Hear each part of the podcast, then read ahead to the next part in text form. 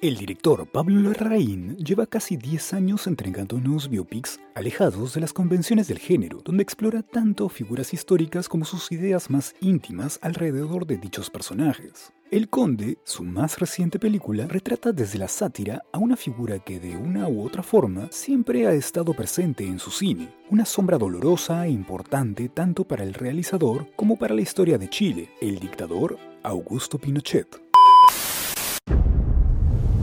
Yo no quiero vivir 250 años más. ¿Por qué no? Porque me trataron de ladrón.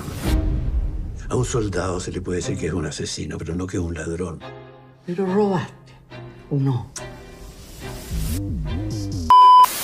El guion, escrito por Larraín y Guillermo Calderón, bombardea al espectador con muchas ideas e información desde los primeros minutos de la cinta, e inclusive añade más conceptos cuando entramos al tercer acto. Esto le da a la película un ritmo inconstante, pues el planteamiento inicial es interesante, pero la historia se estanca durante el segundo acto por todas estas temáticas que abruman constantemente a la audiencia, sobre todo porque varias de ellas no aterrizan de la forma correcta. El tramo final logra recuperarse gracias a un par de giros sorpresivos y bastante divertidos. En los diálogos Larraín es despiadado y la película funciona como una especie de juicio. ¿Qué pasa si pensamos a los asesinos poderosos como criaturas del diablo que recorren la tierra arrasando con todo a su paso? El conde muestra una alegoría del poder y la bestialidad a través de un monstruo delicado y que en la actualidad ha estado ligado a la comedia. De hecho, esta película parece recoger algunas influencias de What We Do in the Shadows. Teniendo en cuenta esta idea de Pinochet vampiro, Larraín dirige los apartados técnicos de la película hacia las formas y los códigos del cine de monstruos de Universal de los años 30, fuertemente inspirado en el expresionismo alemán.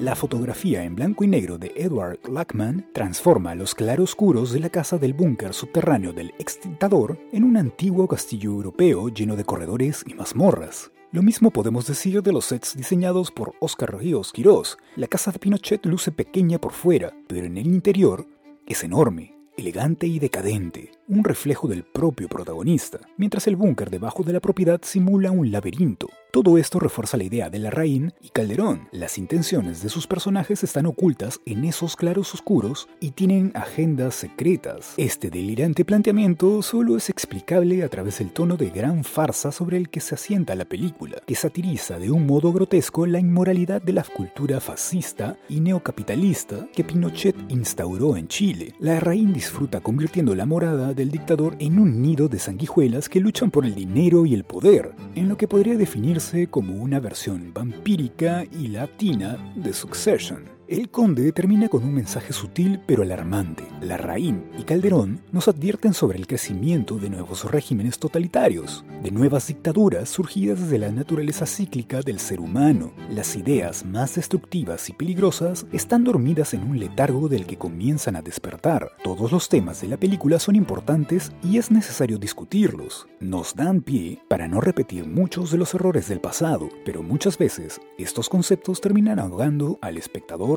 en la propia ambición de su director. Espera, ¿todavía no me sigues? De paso, también métele 5 estrellas al podcast. Sigo.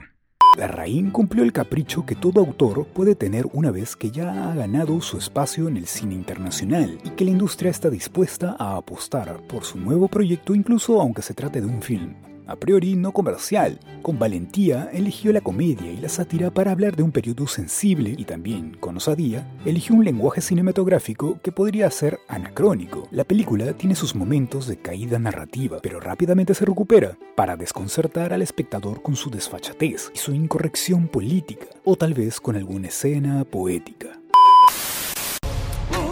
Papá, esta es la contadora que nos va a ayudar. ¿Es de confianza? Totalmente, familia militar. Estuve estudiando su caso judicial. Dice que usted ordenó el asesinato y la desaparición de miles de chilenos. Yo, También hay dinero mal habido. mis hijos no saben trabajar y, y yo no quiero que se mueran de hambre. Claro. Pero no vaya a pensar que yo soy un ladrón. No, no, no, no. Este podcast es una producción de Vibes, Sound Design House.